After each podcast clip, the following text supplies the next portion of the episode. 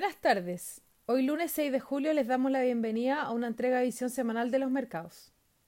Los mercados globales mostraron rendimientos generalizados al alza en mercados desarrollados, liderados por el avance de Estados Unidos, mientras que los mercados emergentes siguieron la tendencia, cerrando la semana con retornos positivos, destacando el positivo rendimiento de las bolsas en Latam con sus principales movimientos en Colombia y Brasil, mientras que la bolsa local se ubica como líder en la región. Lo anterior se dio en una semana marcada por el aumento de contagios en Estados Unidos, superando por primera vez los 50.000 casos diarios, lo que está obligando a detener los planes de reapertura en ciertos estados y retomar medidas de prevención, mientras que los inversionistas mantienen el tono risk on, impulsado por positivos datos económicos. En China, los registros tanto del PMI manufacturero como el de servicios superaron las estimaciones, ubicándose en terreno expansivo, dando señales de recuperación.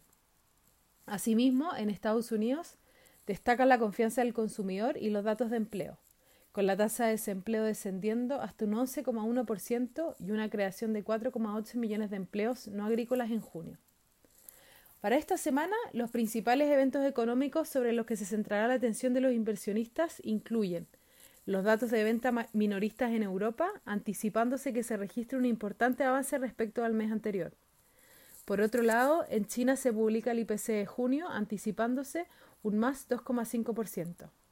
A nivel local, el miércoles se reporta el IPC de junio, con el mercado esperando un registro de más 0,0%. Muchas gracias por habernos escuchado el día de hoy. Lo esperamos el próximo lunes en una próxima edición.